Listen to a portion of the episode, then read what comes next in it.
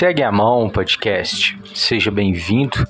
Meu nome é Alexander Silva e no episódio de hoje quero compartilhar sobre um texto que escrevi que se chama Olhares. Todos os dias somos flertados por dezenas e dezenas de olhares de pessoas que amamos, de pessoas desconhecidas.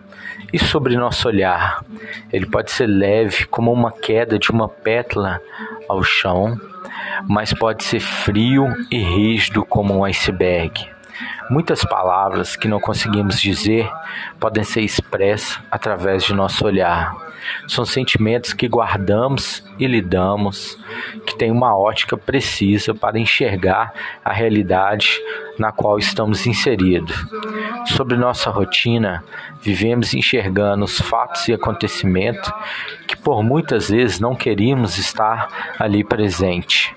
Se nossos olhares pudessem soltar todas as palavras e segredos em que guardamos, estaríamos hoje na mesma posição?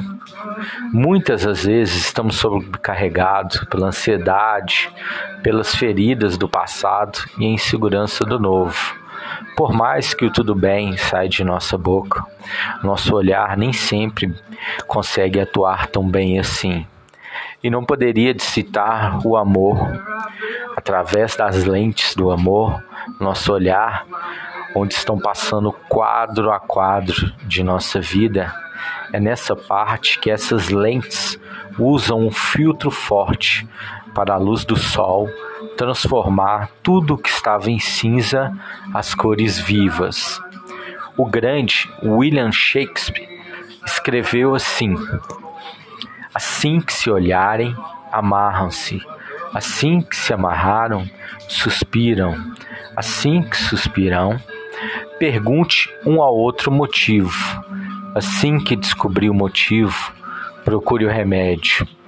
Nessa roda gigante de nossos sentimentos, que assim vamos vivendo etapa por etapa, e às vezes parece que paramos por tempo demais em uma certa altura, que nesse ponto quando questionamos sobre o que estamos enxergando, se está certo ou não. E nosso olhar sobre nós mesmos. Será que somos bons amantes com a gente mesmo? Como somos bons amantes com as pessoas que amamos em nossa volta?